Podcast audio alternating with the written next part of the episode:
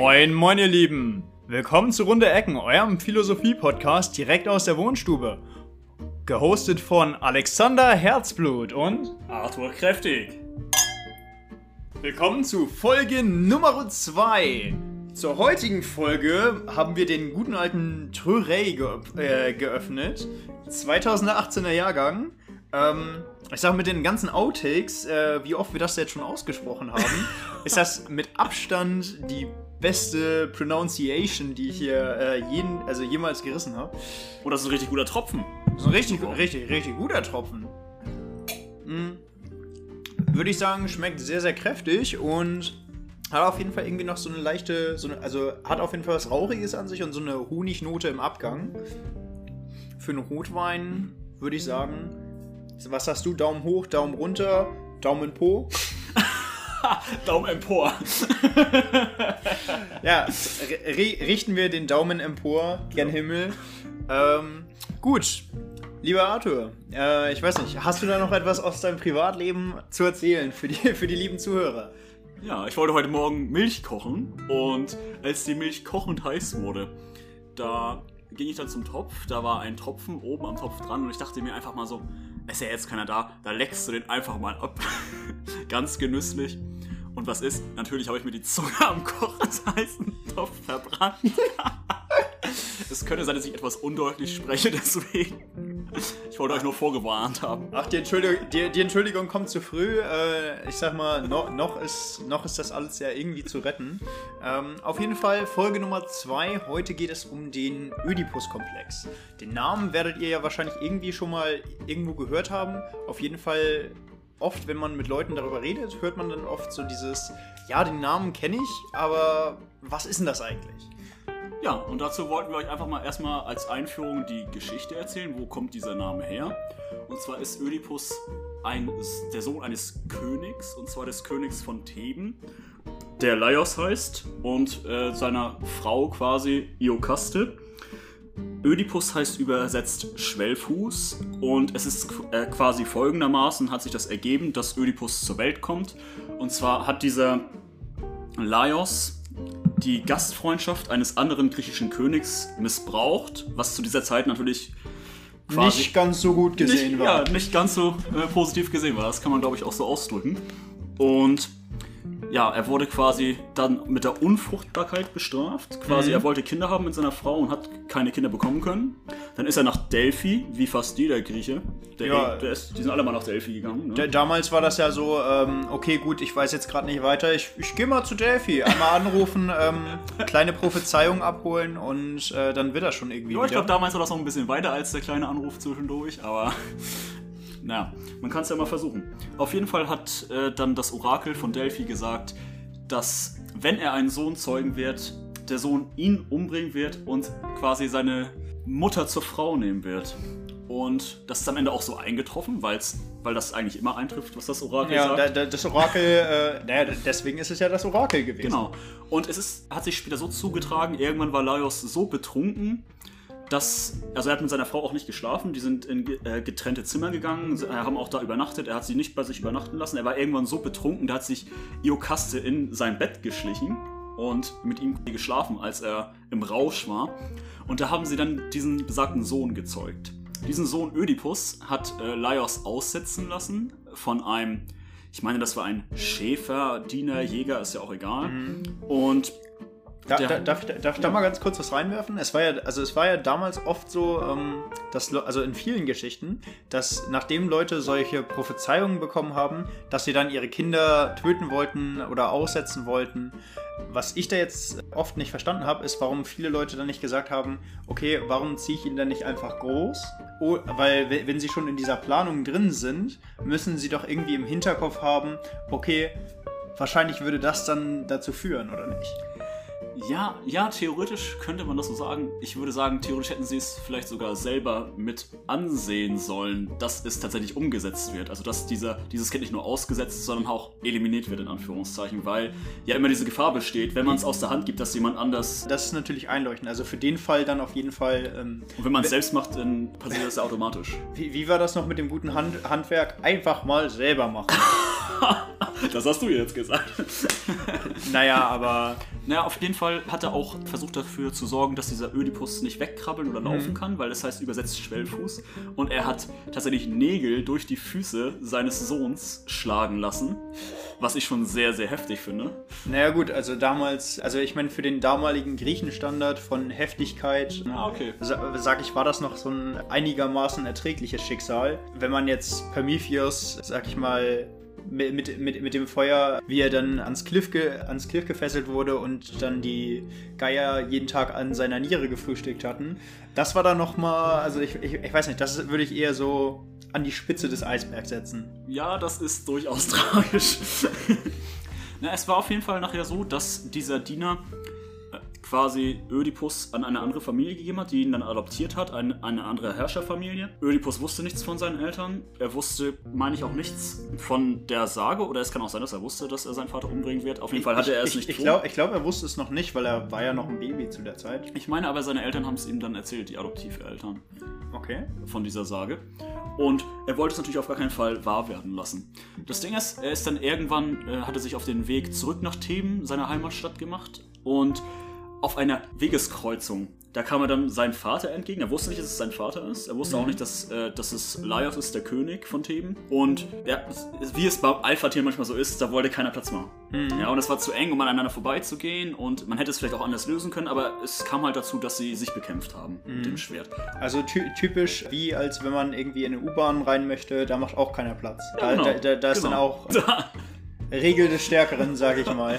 Ja, das Recht des Stärkeren, genau. Und ja, dann hat er quasi seinen Vater schon mal getötet. Der erste Teil der Prophezeiung ist also wahr geworden. Dann kommt er zu dieser Sphinx, die ihr Unheil vor Theben verbreitet. Und die hat ja dieses bekannte Rätsel aufgestellt, was geht morgens auf vier Beinen, mittags auf zwei Beinen und abends auf drei Beinen. Das ist natürlich der Mensch, Genau, das ist morgens äh, am Anfang des Lebens das Baby. was krabbelt, ne? Und Genau. dann Und- halt der Mensch, der auf zwei Beinen geht. Genau, und am Abend ist es der Greis. Auf, mit, seinem, mit seinem Krückstock als drittes Bein. Musst du aufpassen, dass du ihn nicht ärgerst, sonst kriegst du den nochmal auf den Kopf. Naja, wie es dann so kam, hat er quasi diese Stadt gerettet und hat als Belohnung erhalten, dass er die Königin, weil der König ja tot war, heiraten durfte. Und das war natürlich seine Mutter. Seine Mutter ahnte auch nichts von dem Schicksal, hat es ihm dann, meine ich, aber irgendwann erzählt. Aus dem Grund hat er sich auch irgendwann die Augen ausgestochen und selbst umgebracht. Aber das auch erst, nachdem sich die komplette Prophezeiung erfüllt hat. Und zwar, dass der Ödipus mit seiner Mutter, ich weiß nicht genau wie viele Kinder, auf jeden Fall ein paar Kinder gezeugt hat. Ja, das zur Vorgeschichte. Gut. Thema Nummer 2. Da hat, also da, da hat der gute Arthur ja schon, sag ich mal jetzt, den Großteil für, sag mal, das Fundament gelegt. Denn es geht eigentlich im Thema 2 um Geschichten. Nämlich genauer gesagt Märchen und wie die sich eigentlich verändert haben, jetzt gerade zur moderneren Zeit. Genau. Und da hatten wir explizit an Rotkäppchen gedacht, weil Rotkäppchen ist eigentlich ein gängiges Märchen der Gebrüder Grimm. Das Original ist französisch gefasst. Das haben sie ja quasi nur übersetzt. Diese Märchen von sprachlichen Weitererzählungen haben sie das quasi nachher in Bücher gefasst. Und dieses Märchen geht eigentlich auf einen ödipalen Komplex zurück. Und zwar ist das so, dass Rotkäppchen den größten Teil dieses Märchens eigentlich nur träumt. Dass dieser Wolf, der eine zentrale Rolle heute spielt, eigentlich nur von Rotkäppchen geträumt wird. Weil es so ist, dass der Vater von Rotkäppchen, Rotkäppchen hat auch noch einen Bruder, dass der quasi selbst einen ödipalen Komplex hat. Und der besteht darin, dass die Mutter ihm quasi immer erzählt hat, er sei der Allerbeste, er sei sehr gut, wie man das halt so macht. Aber er hat es nie geschafft, diesen Persönlichkeitsgrad zu erreichen, dass er sagt, ich habe auch Fehler in mir. Das hat dazu geführt, dass er so ein Selbstbewusstsein entwickelt hat, dass er quasi irgendwann oder bis jetzt anhaltend zu diesem Zeitpunkt dachte und denkt, dass er quasi alles kann und diesen Maßstab auch an seine Kinder anrichtet. Dass er den Maßstab dann auch dementsprechend an seine Kinder weitergibt. Ist natürlich auch, sag ich mal, von der Erzählung, also wir kennen Rotkäppchen halt, was das angeht, ganz, an, ganz anders. Also viel, viel kürzer, sag ich mal. Einfach nur in der Geschichte, dass sie dann zu ihrer Oma geht und dann die Oma durch den Wolf ersetzt ist. Das ist natürlich ein fundamenta äh, fundamentaler Unterschied. Ja, also das ist in diesem Fall tatsächlich auch so. Das, das Ding ist, dass Rotkäppchen von dem Wolf als Freund beziehungsweise auch als, als innere Auseinandersetzung träumt. Und dass wir in dem modernen Märchen davon ausgehen müssen, dass dieser Wolf einfach darstellt, dass man Angst vor wilden Tieren haben muss, dass man sich in Acht nehmen muss, man darf nicht vom Weg abkommen. Und diese ganz generelle Auseinandersetzung, die Kinder normalerweise mit solchen, mit solchen psychologischen Phänomenen nehmen müssen, dass die diesmal nicht stattfindet. Das ist ja auch jetzt gerade, also in den jetzigen Märchen ist es ja, oder in den jetzigen Erzählungen ist es ja auch viel öfter so, dass, dass man sich gar nicht wirklich mit dem Tod auseinandersetzt, sondern dass das eher so neben, also dass so eher die Nebenrolle sieht. Damals in vielen älteren Märchen war es so, dass direkt zu Anfang des Märchens auch oft Leute gestorben sind und das diente halt auch oft, oft damit, also oder eher dazu, dass Leute sich auch von vornherein auch mit dem Tod auseinandergesetzt haben. Genau, und das fängt ja jetzt auch schon so an. Also es ist ja so, dass Kinder sich in die, den Hauptakteur hineinversetzen, mhm. in diesen Helden, der meist am Ende auch noch ein Happy End äh, vollzieht oder Teil eines Happy Ends wird.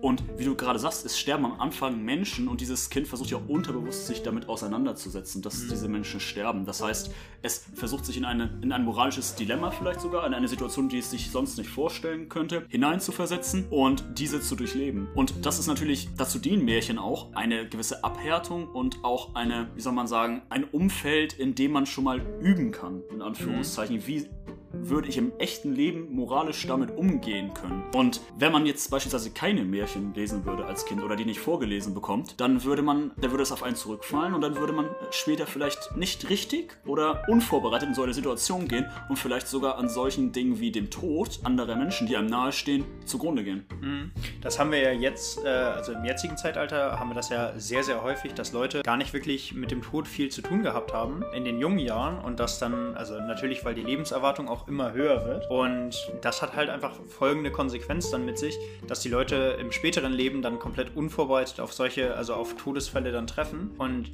sie das dementsprechend auch stärker mitnehmen. Ist natürlich, sag ich mal, schön, dass, also, dass die Leute das nicht direkt auch im frühen Kindesalter dann miterleben müssen. Allerdings finde ich das dann auch schade, also nicht unbedingt schade, aber man könnte, also man könnte natürlich auch besser darauf vorbereitet sein. Ist, glaube ich, der richtige Weg, das besser äh, gut auszudrücken. Ja, das ist ja auch nicht mit dem, nicht nur mit dem Tod, sondern das ist ja auch mit allen Dingen so. Es gibt ja auch Eltern, die den Kindern nur die Schokoladenseite des Lebens zeigen und die Kinder dann ganz unvorbereitet in Situationen treten lassen, die sie nicht gewohnt sind. Sei das Ablehnung oder sonstiges, was mhm. sie dann später nachher, was weiß ich, in der Schule erfahren oder im Freundeskreis Freundeskreis oder Liebeskummer beispielsweise, worauf sie überhaupt nicht vorbereitet sind und wo Märchen einfach eine Hilfe stellen können, die man normalerweise so dann nicht erfahren würde, wenn man nur die guten Seiten des Lebens sehen würde. Genau, genau. Ähm, jetzt waren wir ja die ganze Zeit bei Kindern und da können wir auch direkt einen ziemlich guten Grad ins nächste Thema nehmen, nämlich das innere Kind. Das innere Kind ist eine, also da, darüber wurden viele, viele Bücher geschrieben, äh, unter anderem von John Bradshaw, Erika Kupik und Margaret Paul. Das ist halt, also das innere Kind dient halt so als Betrachtungsmechanismus für die innere Erlebniswelt. Was damals in deiner Kindheit passiert ist und was du damals, sag ich mal, unterdrückt hast. Jetzt im älteren Leben dann versuchst wieder, also wenn du jetzt älter oder reifer bist, dann versuchst zu reintegrieren in dein Leben, dass du das wieder, sag ich mal, Teil von dir werden lässt. Viele Eigenschaften, die wir beispielsweise, ja, die, die wir beispielsweise im Laufe der Jahre verlieren, sind äh, als Beispiel, sag ich mal, diese Neugier das ist, das ist beispielsweise eine der ganz großen Eigenschaften, die viele von uns im Laufe des Lebens verlieren.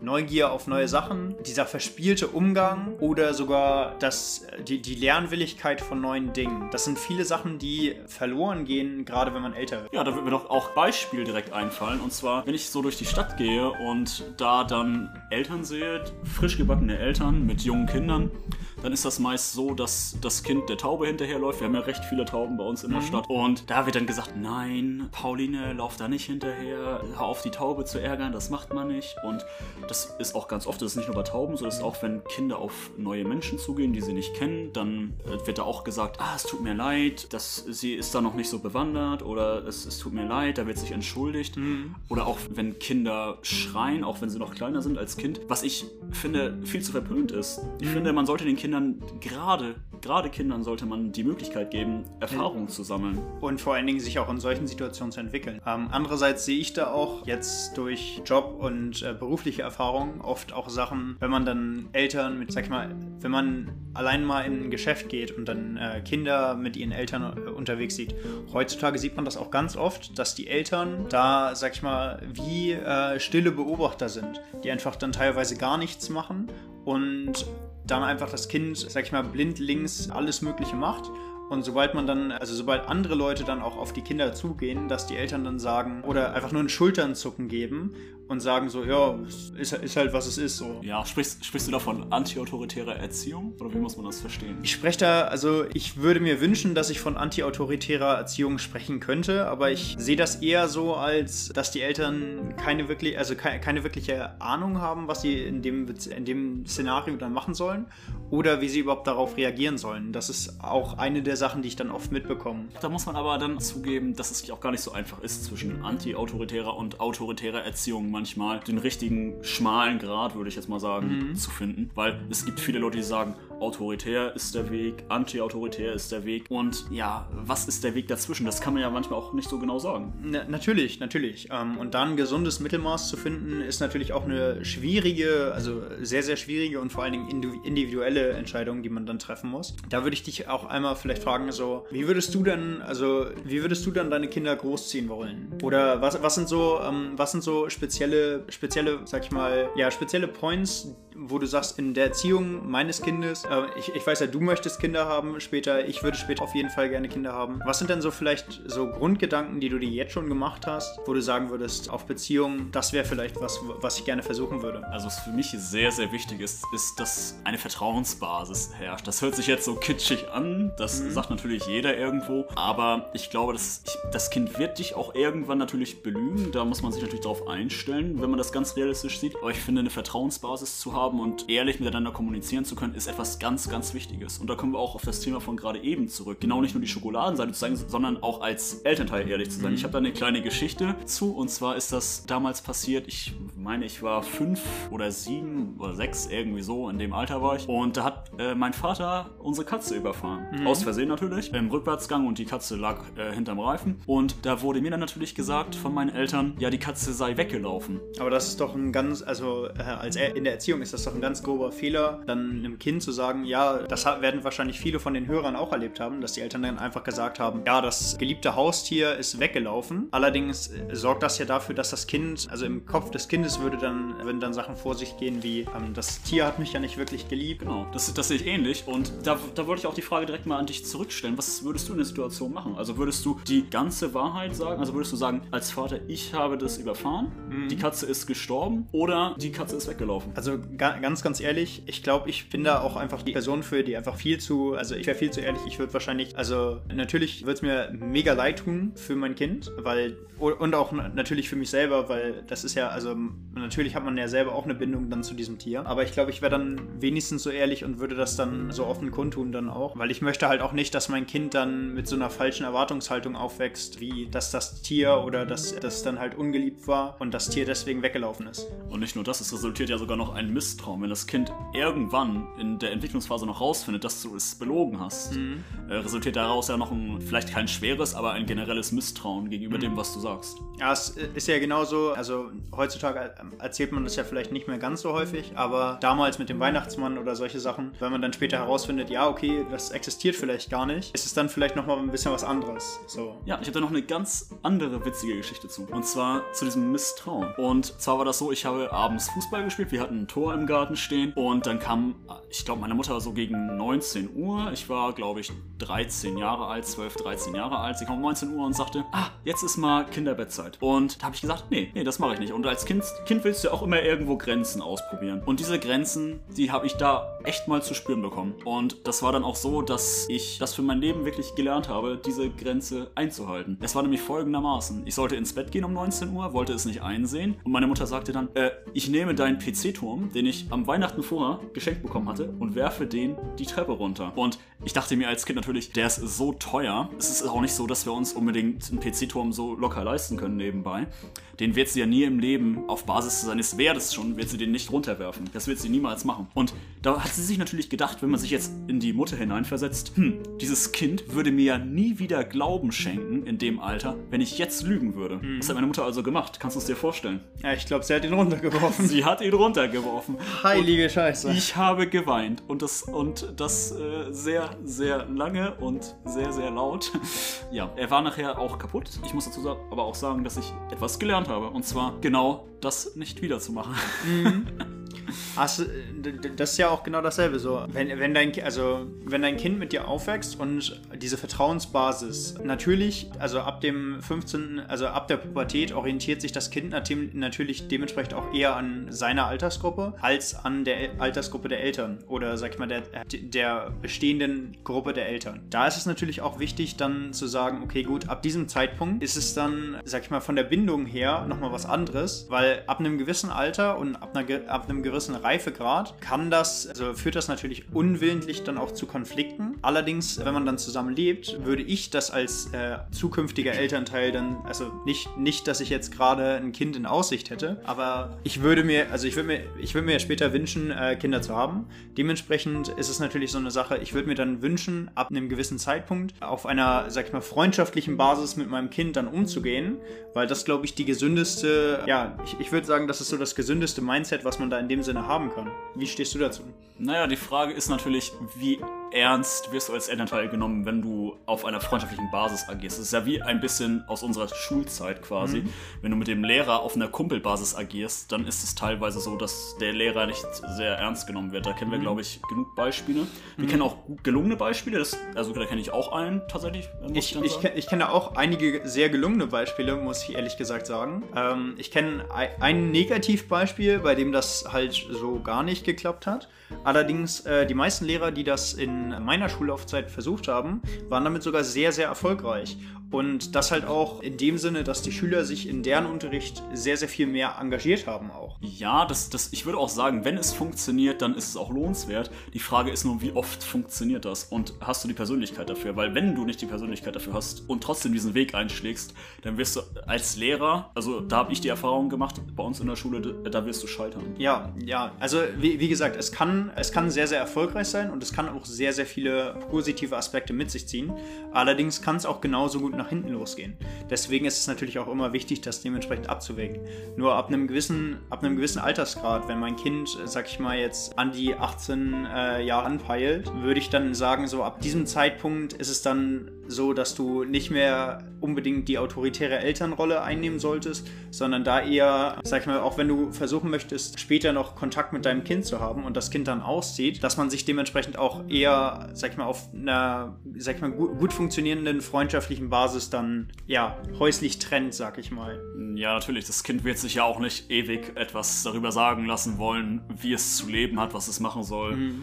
und so weiter und so fort. Und deshalb halte ich es auch für notwendig, wenn nicht sogar für förderlich auch, dass man relativ früh auszieht. Ich würde jetzt sagen, so mit 18 ist das schon sehr gut. Ich bin zwar später ausgezogen, aber ich würde sagen, mit 18, da, da erreicht man so ein Alter. Wir sprechen ja jetzt auch momentan auch vielleicht manchmal in der Politik über Wahlalter ab 16, dass man da sagt, wenn man mit 16 wählen kann, kann man dann nicht mit, mit 18 auch schon ausziehen. Ja, natürlich, natürlich. Es ist natürlich auch wichtig, dann mit früh, also du hattest jetzt ja auch Politik angesprochen, sag ich mal, man muss sich ja auch früh schon seine eigene Meinung bilden und da ist es natürlich auch wichtig, sag ich mal, auf eigenen Beinen zu stehen dann auch langsam. Ein anderes, ein anderes Beispiel, was ich da aus der, was da aus der Uni auch kenne, ist ja das relativ, also da, dass sich diese Meinung dann auch ändert, weil wenn Leute in der Uni sind, ist ja oft für die gesorgt, à la BAföG und ähnlichem. Und solange, also sobald die Leute dann auf eigenem Bein stehen müssen, natürlich lernt man dann in der Uni mit, von dem BAföG-Geld natürlich sich das Geld einzuteilen und ein bisschen auch damit zu leben. Nur in dieser Zeit von den Uni-Kollegen, die ich habe, kriege ich dann auch mit, dass sie deutlich mehr links eingestellt sind. Jedoch, sobald die Leute, also dieselben Leute dann aus der Uni raus sind oder dann in Arbeit, also in die Arbeitswelt eintreten, weil sie aus der der Uni dann gesagt haben, okay, Uni ist vielleicht nichts für mich und dann in die Arbeitswelt eintreten, ist es erstaunlich, dass sehr, sehr viele der vorher links eingestellten Leute auf einmal sehr viel rechter eingestellt sind von ihrer, also von ihrem allgemeinen Blink Blickwinkel auf jeden Fall. Ja, die Frage, die sich hier natürlich stellt, ist, inwiefern man als Student schon Verantwortung übernehmen muss und auch als Schüler schon. Ich würde jetzt ganz klar, würde ich dir auch zustimmen. Es ist ja so, dass du dann nach der Schule nicht mehr von den Eltern unterstützt wirst oder für, von den Eltern unterstützt wirst oder BAföG bekommst. Und da ist es dann auch so, dass du dir das Geld zwar selber einteilen musst, aber du musst nichts dafür tun, dieses mhm. Geld zu bekommen, außer vielleicht ein Jahr oder ein halbes Jahr auf den Antrag zu warten, bis der äh, bestätigt wird vom Amt. Und dann bekommst du ja nochmal die Rückzahlung, sag genau. mal, die auch, auch für die Zeit, die du gewartet hast, ne? Genau. Und ich finde es auch vollkommen verständlich, dass die Leute dann nicht mehr so links sind, wie du das sagst, in Anführungszeichen, weil sie dann einfach auch sehen, dass das alles nicht von selbst passiert, sondern dass Dinge dann auch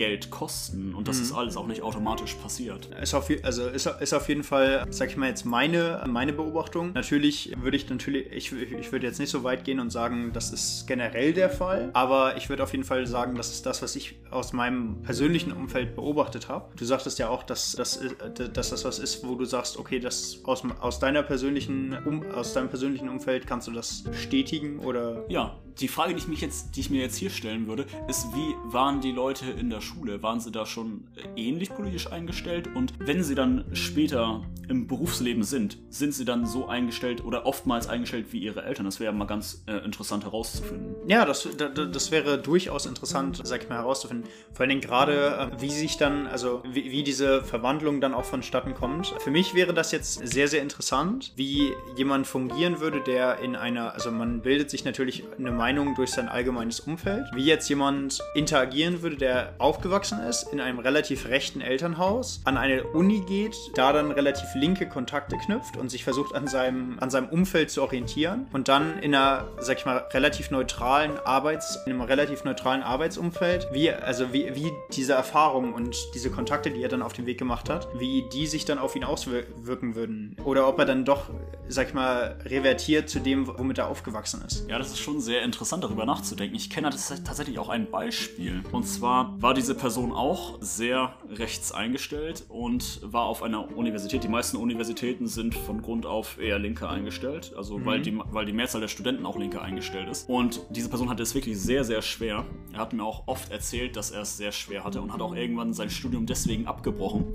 Was ich natürlich sehr traurig finde, dass man aufgrund seiner politischen Meinung ausgeschlossen wird, egal ob man links, rechts oder Mitte, wie es manche Leute auch sagen würden, ist, weil ich finde, man sollte da dann auch auf einer persönlichen Ebene auf die Leute zugehen und mhm. nicht auf einer politischen. Weil, genau. weil diese Person hat am Ende ihr Studium abgebrochen und eine Ausbildung angefangen und musste dann wieder umziehen, obwohl diese Person auch sehr intelligent war. Man konnte nicht sagen, dass sie nicht intelligent ist. Also politische Einstellung hat ja auch nichts mit Intelligenz zu tun. Genau. Das genau, verwechseln genau. viele Leute auch. Es ist natürlich auch äh, immer was, das sieht man ja auch heutzutage sehr, sehr, äh, sehr, sehr oft, dass Leute auf simpler Meinungsverschiedenheit, sag ich mal jetzt, sei es Politik, Religion oder ähnlichem, die Charakter Charakterzüge einer Person komplett unter den Bus werfen, nur um zu sagen, ja, wir haben, also wir stimmen uns in einer Lebenslage so jetzt nicht zu. Allerdings werfen sie dann die Akzeptanz für diese Person komplett aus dem Fenster und sagen, okay, dann kann man auch trotzdem nichts mit dieser Person so zu tun haben. Vor allem, ich finde, man redet so selten über Politik und über politische Einstellungen. Dass also, es eigentlich da gar nicht wirklich relevant ist nee, in genau, dem Sinne. Genau. Ja, dann würde ich sagen, können wir auch schon direkt in den, in den letzten Part weitergehen. Eigentlich das komplette Gegenteil, also nicht das komplette Gegenteil, sondern das Gegenstück vielmehr zum Oedipus-Komplex, nämlich der Elektra-Komplex. Arthur, was hast denn du dazu zu sagen? Genau, der Elektra-Komplex, der wurde eingeführt von Carl Gustav Jung, wurde er auch das erste Mal äh, dann dementsprechend benutzt. Es gibt einen ganz interessanten Paarberater oder Paartherapeuten und der heißt Matthias Jung, der hat auch ein Buch veröffentlicht, in dem Frauen Briefe an ihn schreiben, mhm. Äh, inwiefern sich ihre Vaterbeziehung auf ihre späteren Beziehungen auswirkt. Ach so, der, der Paartherapeut, okay, ja. Genau.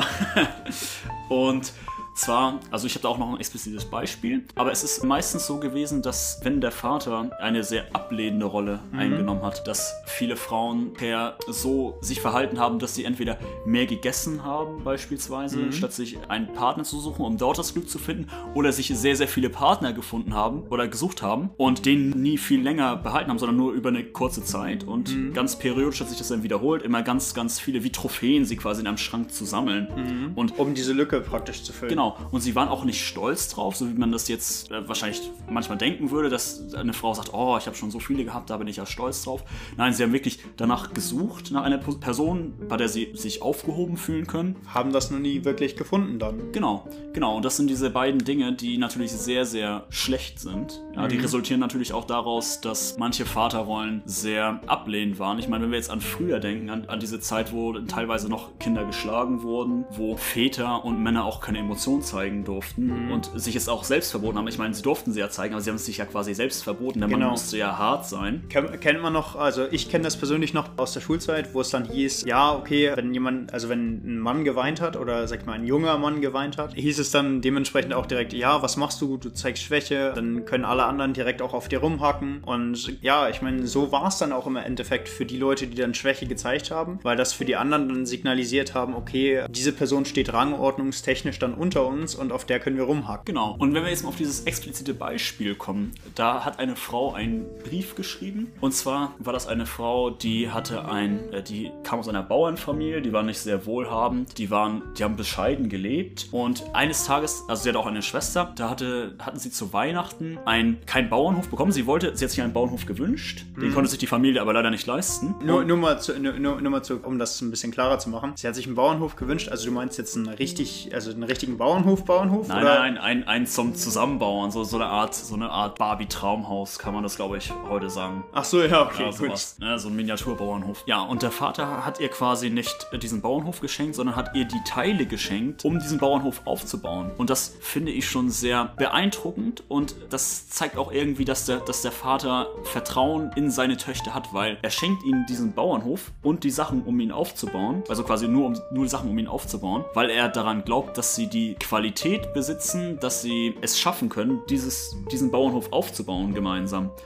Und ich finde, da dann auch in diese Teile zu investieren, was natürlich auch damals nicht günstig war, das wird ja auch explizit nochmal erwähnt, dass, das, dass die Töchter sich gewertschätzt fühlt haben und der Vater sie auch nie umarmt hat. Er hat keine Zuneigung gezeigt, aber gerade dadurch, durch solche kleinen Dinge, hat er diese Zuneigung gezeigt. Und gerade dadurch haben sie sich auch gewertschätzt gefühlt. Er wertgeschätzt gefühlt.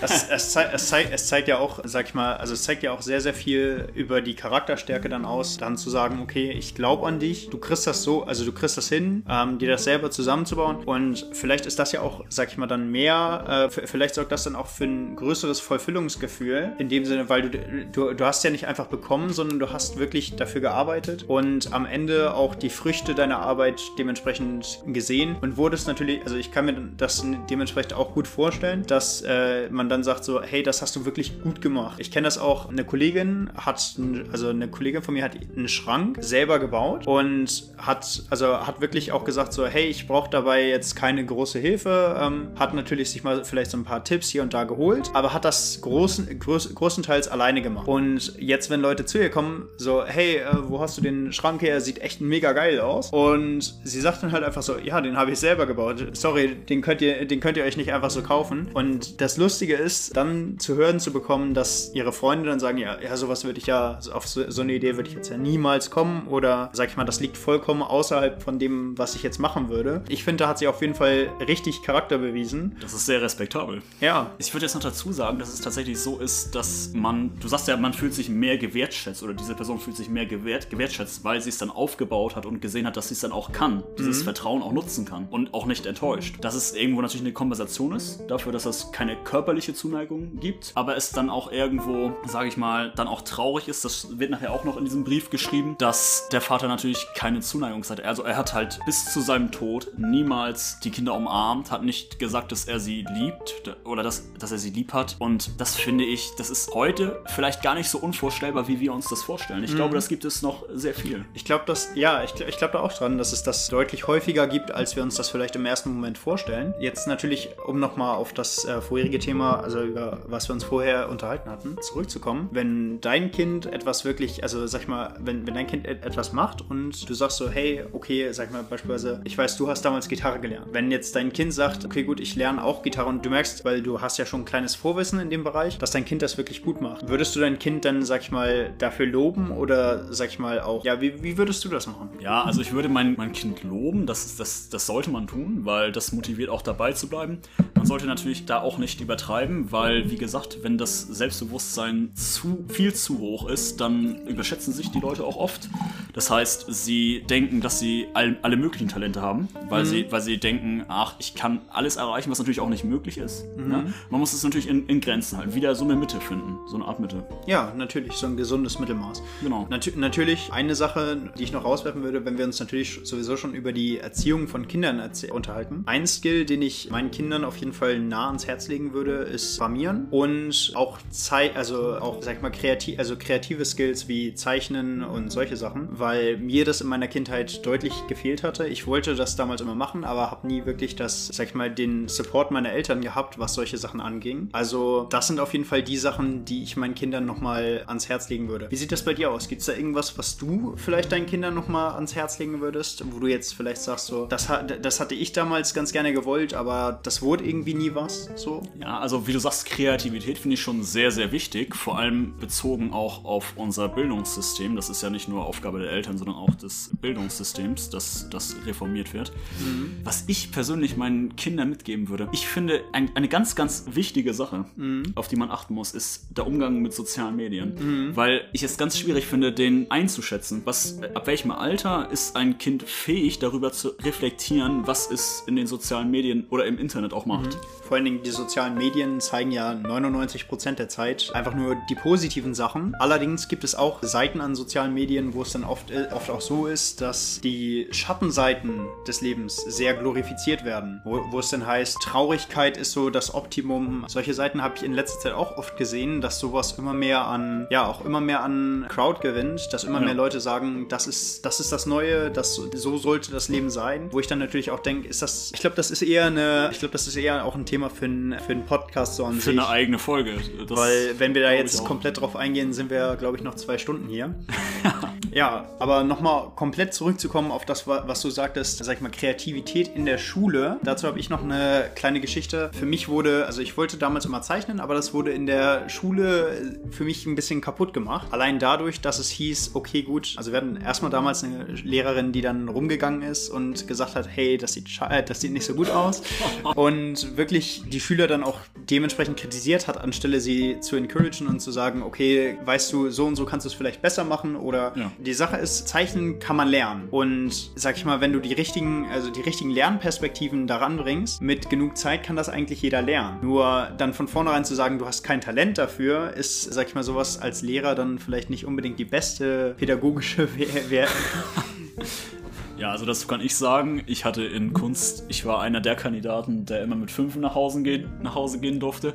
Das einzige Mal, wo ich keine fünf hatte, das war eine Arbeit. Da fragte mich meine Kunstlehrerin, hast du auch schon abgegeben? Und ich sagte, ja, habe ich schon abgegeben. Sie haben uns eine zwei gegeben und hat sie die einfach eingetragen. Das habe ich dann mal so hingenommen. Aber da, das ist natürlich auch nochmal so eine Sache, so Kun also Kunst in der Schule zu bewerten. ja, das sehe ich sehr kritisch. Das, das sehe ich auch sehr, sehr, sehr kritisch. Wenn du jetzt, natürlich, okay, wenn du jetzt sagst, malt einen Kreis und dann den Kreis, also die, die sag ich mal, die, die Rundhaftigkeit dieses Kreises bewertest, okay, das, das kann man messen. Aber wenn du jetzt sagst, okay, Kinder, malt jetzt, also ne, nehmt so ein paar von diesen Sachen und ma macht da, also macht dann in diesem Rahmen ein Kunstwerk daraus. Inwieweit man das dann ein Kunstwerk nennen kann, sag ich mal, liegt dann im Auge des Betrachters. Allerdings würde ich dann auch fast sagen, kann man da keinen wirklichen, also kann man da keine wirkliche Bewertung dranhängen, weil die Bewertungskriterien ja, also sag, sag ich mal, für Kunst ist es dann schwierig, das dann zu bewerten. Ich glaube, das ist nicht nur in Kunst so. Ich würde sagen, in allen Fächern, wo man nicht rational antworten muss, ist es sehr schwer, es zu, diese Antworten zu bewerten. Und ja, gerade in Kunst, wie du sagst, etwas zu bewerten, das ist sehr, sehr schwierig. Vor allem, weil da muss man jetzt auch mal kitschig werden, ausnahmsweise mal. Jeder verarbeitet ja irgendwo seine Persönlichkeit, seine persönlichen Erlebnisse. Nicht nur in Kunst, sondern vielleicht auch in Fächern wie Deutsch, in Oder allen Musik. Fächern, wo sie etwas schreiben. Genau, genau. Oder in Musik, wo sie selbst vielleicht mal ein Lied schreiben. Und da finde ich, ist es schon auch für Schüler sehr, sehr kränkend, wenn es da dann Lehrer gibt, die in Kunst, Musik, Deutsch und so weiter und so fort, wenn die da sagen, das ist ja unfassbar schlecht und das ist eine 5 und sowas kann man nicht gebrauchen, weil man muss immer sehen, dass Menschen ihre Kreativität auf ihrer Identität und ihren Erfahrungen basieren lassen. Und wer das verletzt von Kindern, der ist, würde ich sogar sagen, sehr wertend gesagt, ein schlechter Mensch. Oh, was schlechte Menschen sind, Da lässt sich nochmal drüber Da, diskutieren. da lässt sich nochmal darüber diskutieren. Ich glaube, das, das heben wir auf für die nächste Folge. Damit würde ich sagen, ist die zweite Folge soweit geschafft. Ich würde sagen, bleibt sicher, Leute. Zieht euch eure Maske an. Ich war's, der Alexander Herzblut. Und der Arthur kräftig. Wunderbar.